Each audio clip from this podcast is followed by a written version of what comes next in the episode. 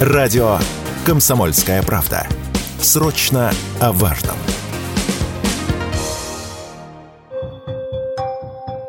В истории мировой криминалистики есть немало загадок, над которыми десятилетиями бьются независимые эксперты и исследователи всех стран.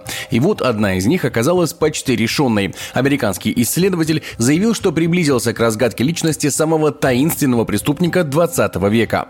За последние 70 лет было зарегистрировано более 500 случаев захвата самолетов. Две трети из них произошли с 1960 по 1973. Именно в этот период произошла история, над которой до сих пор бьются следователи и криминалисты криминалисты по всему миру. Захват воздушного судна DB Купера.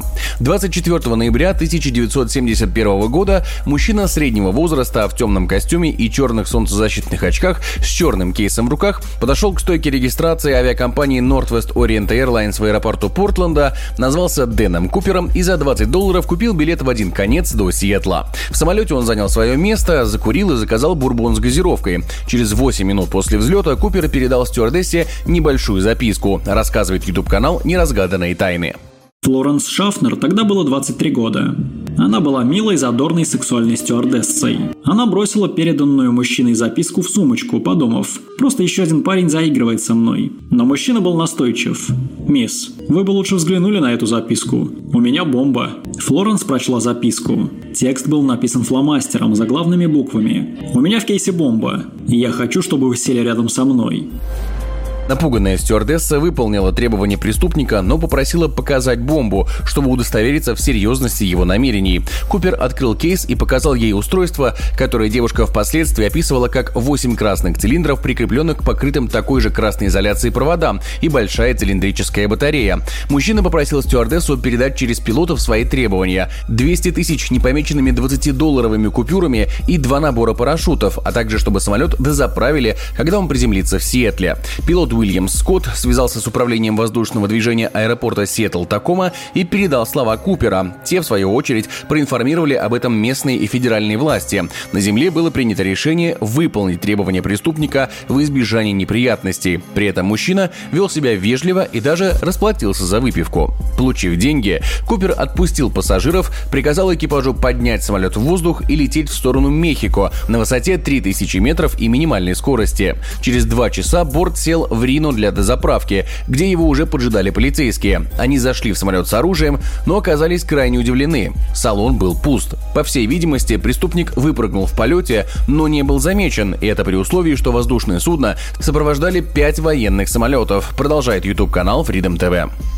С этого момента дальнейшая судьба Дэна Купера остается абсолютно неизвестной. После обыска самолета агенты ФБР смогли найти только галстук Купера и восемь окурков. Пилоты всех пяти самолетов дали показания, что не видели, чтобы Купер выпрыгивал из самолета. Впоследствии выяснилось, что в период предполагаемого времени прыжка Купера самолет проходил через грозовую область, отгороженную от любых источников света с земли покровом облаков.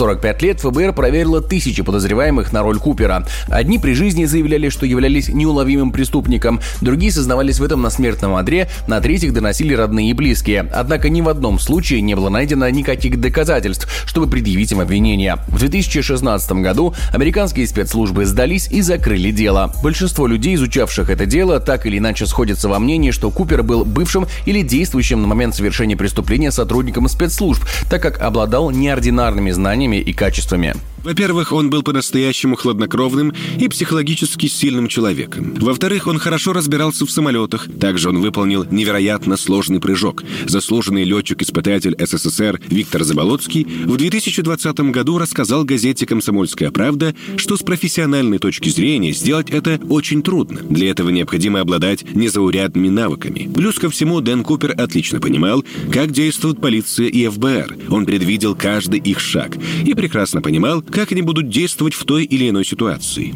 И вот 30 октября 2023 года исследователь Эрик Улис заявил, что еще на один шаг приблизился к раскрытию дела Ди Купера. Американец нашел в лесу рядом с Ванкувером кусок старой светлой материи. По его словам, именно в такую материю были якобы завернуты 200 тысяч долларов, с которыми Купер выпрыгнул из самолета. Более того, ткань Улис нашел рядом с тем местом, где в 1980 году были обнаружены три пачки меченых банкнот из выкупа, который Купер попросил за освобождение заложников. В июле прошлого года исследователь заявил, что таинственный преступник работал на компанию Рэм Крю, так как на галстуке Купера были обнаружены следы металлов, которые вместе использовала только эта компания. Улис считает, что современный уровень технологий исследования ДНК позволяет установить личность загадочного угонщика самолета и даже запросил у ФБР право изучить тот самый галстук, но почему-то получил отказ. Егор Волгин, радио «Комсомольская правда».